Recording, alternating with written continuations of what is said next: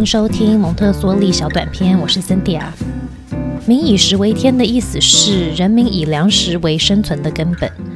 从古至今，在不同人类文化中，食物不只是生存的粮食，还跟社交、庆典、创意、分享、享受，甚至美感有关。不同文化的人类会在不同场合情境下坐在一起共食，在一起分享菜肴的过程中互动。在一起吃饭之前，还可能会一起觅食、买菜、备餐等，这也是社交互助的时机。从不同面向都能看到，食物远超越满足生理饥饿的需求。食物对人类的群体生活扮演不可或缺的角色。现代研究也显示，每周与父母一起至少有三次家庭聚餐的孩子，会有更好的学业表现，有更高的自尊心与耐受力，还有会有更低未成年怀孕。药物、毒品、酒精滥用、忧郁症、过胖以及食物疾病的风险。有固定家庭聚餐，一起聊生活，享受食物，对家庭关系与孩子的健康发展是不可忽视的。所以今天我们就从 baby 的食物转换，也就是离乳来聊聊。当时我们家小朋友经历离乳期的时候，我还没有接触蒙特梭利，我也会分享一些当时我们家的离乳状况。离乳的过程在字面上是 baby 逐渐离开母乳或配方奶做主要的饮食来源，转为进食属于自身文化的固体食物的过程。当 baby 可以开始吃自己文化中其他成人所吃的食物时，他就更为融入为文化的一份子。除了迈向独立之外，蒙特梭利教育认为，适应与融入为自己的文化与社会，也是孩子成长与发展的重要目标之一。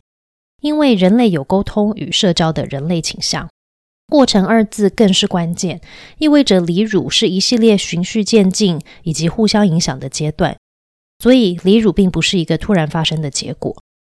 听起来，baby 的食物转换好像没什么大不了，但在蒙特梭利的观点中，这大约从五个月开始，一直到一岁左右结束的离乳期，是 baby 迈向独立的重要里程碑。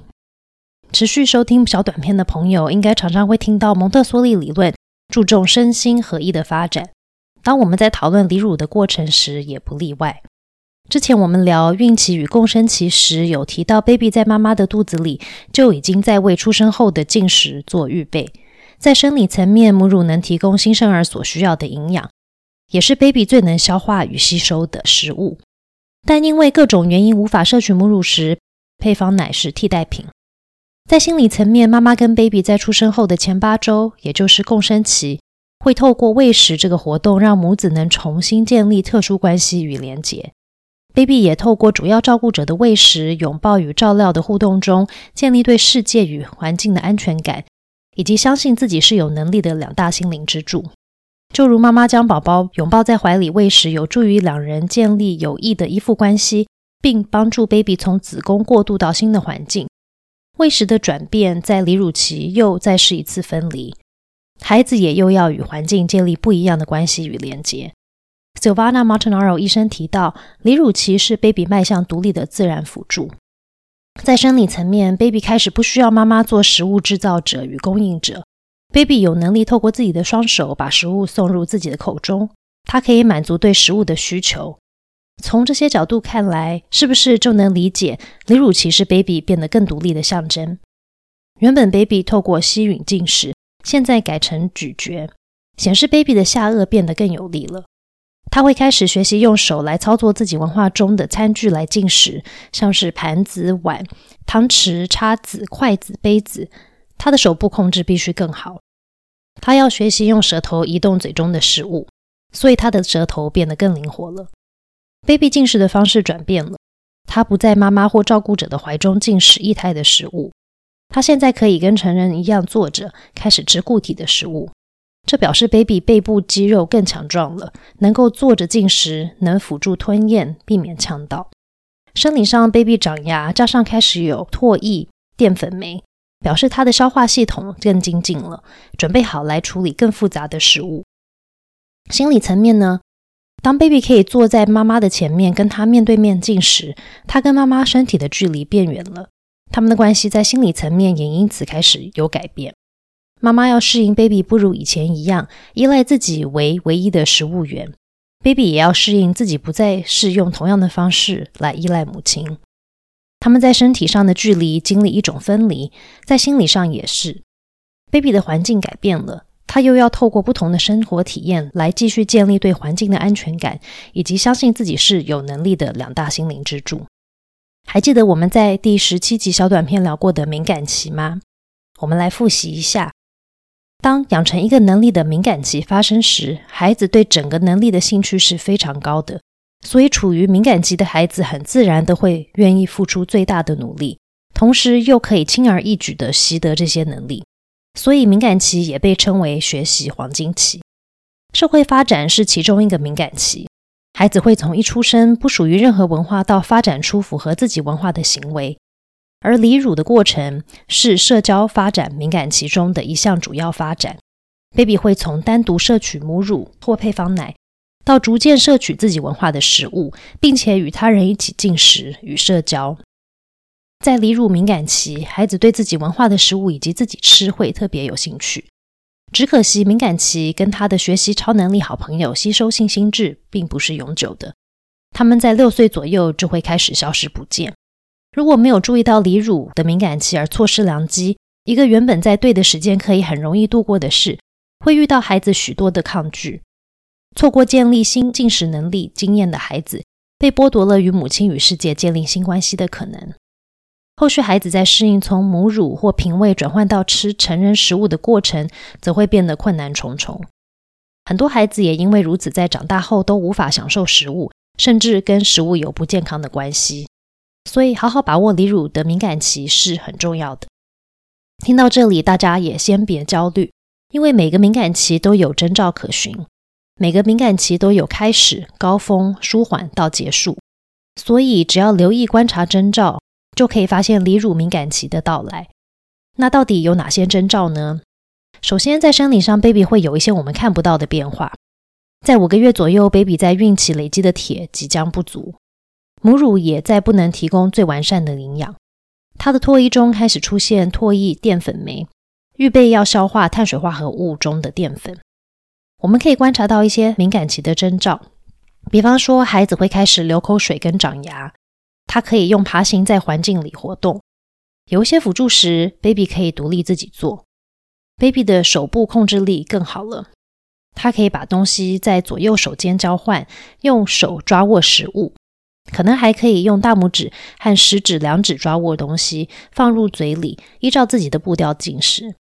他对环境中的食物开始感到极大的兴趣，比方说会伸手拿桌上的食物，专心看成人吃东西。模仿成人吃东西的样子，或是看到成人进食会主动张开嘴巴等。当我们发现这些征兆，就表示 baby 的离乳敏感期即将或已经开始。我们可以如何为离乳期做预备呢？离乳的预备可以分为四个部分：预备实体环境、预备心理层面、间接的预备，还有最后是预备美味、营养均衡并属于孩子文化的离乳餐点。当我们发现孩子准备好要进入离乳期时，那我们又要如何预备家中的实体环境呢？在前面提到，在离乳敏感期的孩子是可以坐着进食的。在这个时候，我们可以为孩子准备一套符合他尺寸的离乳餐桌跟椅子。这个桌子跟椅子的脚必须是有重量的，不然会很容易倾斜或是倒下来。在网络上可以搜寻蒙特梭利的离乳桌椅。通常是一个木头材质方形小桌子，搭配有扶手与靠背的椅子，适合大约五到六个月至一岁半的孩子使用。如果之后孩子转为坐餐椅，在餐桌跟家人一起共食，孩子可以用这个桌椅来做活动或是阅读。有些刚学会自己坐的孩子，可能会需要在椅子的周围放一些垫子来支撑他正坐，因为妈妈要跟孩子面对面坐在离乳桌。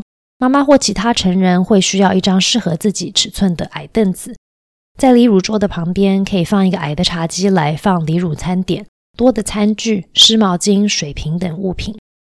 在一开始吃离乳餐时，离乳桌椅可以放在原本喂食母乳或配方奶的地方。经过几次的离乳餐后，离乳桌椅就可以搬到家庭固定用餐的地方，通常是餐厅。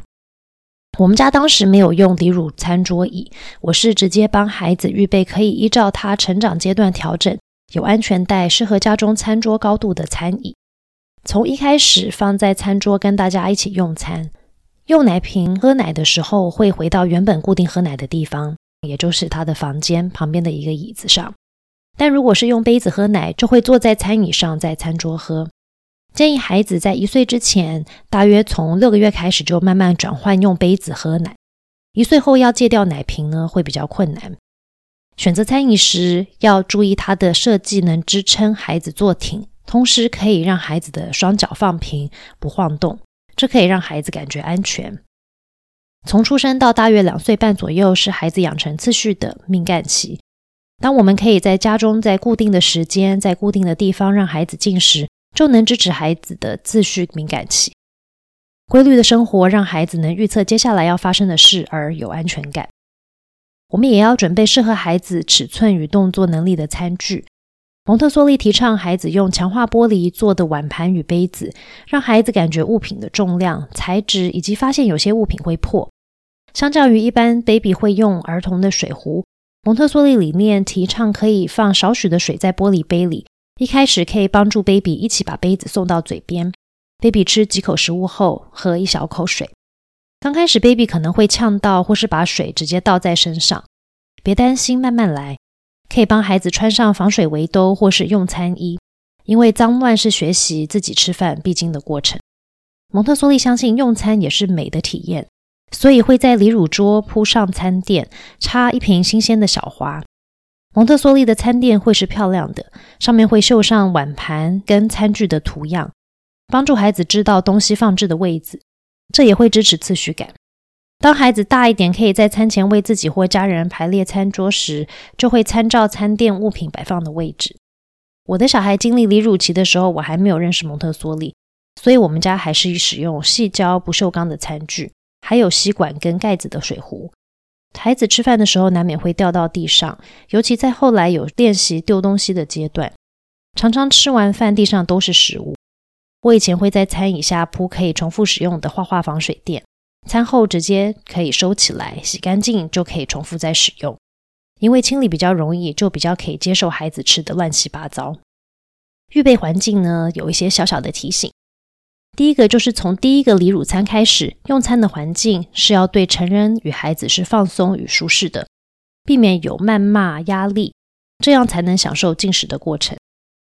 第二个提醒呢，是要记得离乳的过程也是孩子透过与家人一起用餐，观察与建立自己文化中合宜的社交与礼仪的机会。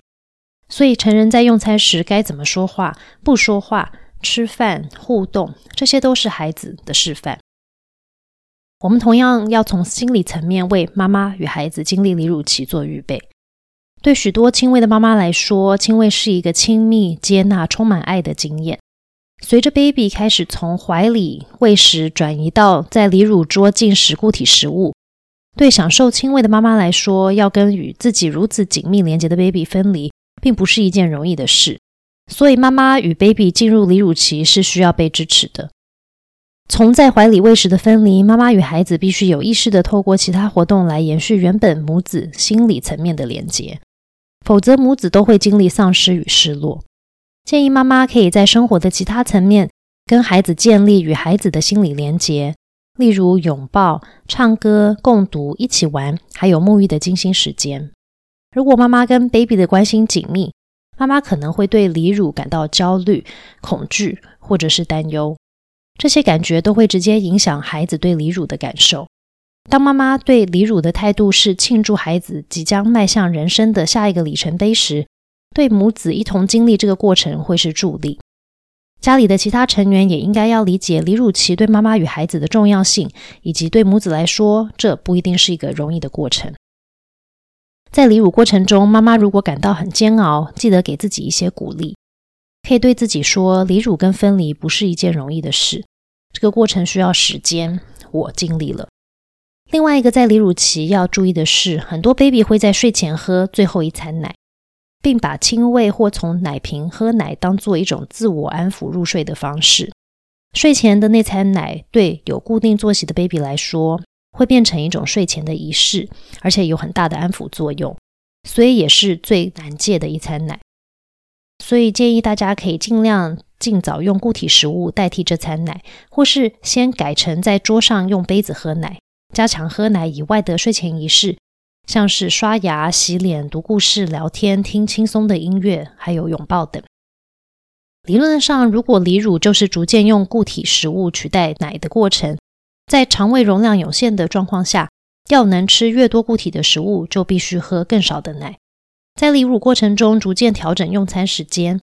在离乳过程结束时，baby 的用餐时间跟次数就应该与爸爸妈妈的几乎一致，这样 baby 才是真正的融入自己的家庭生活。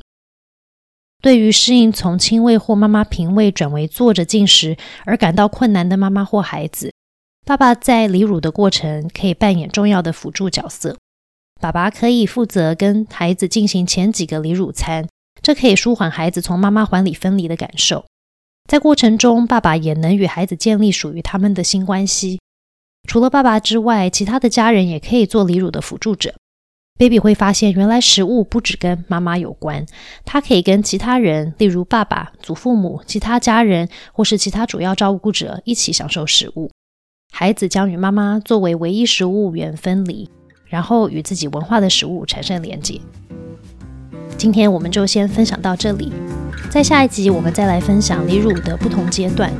包括间接的预备，以及如何预备美味、营养均衡、属于孩子文化的离乳餐点。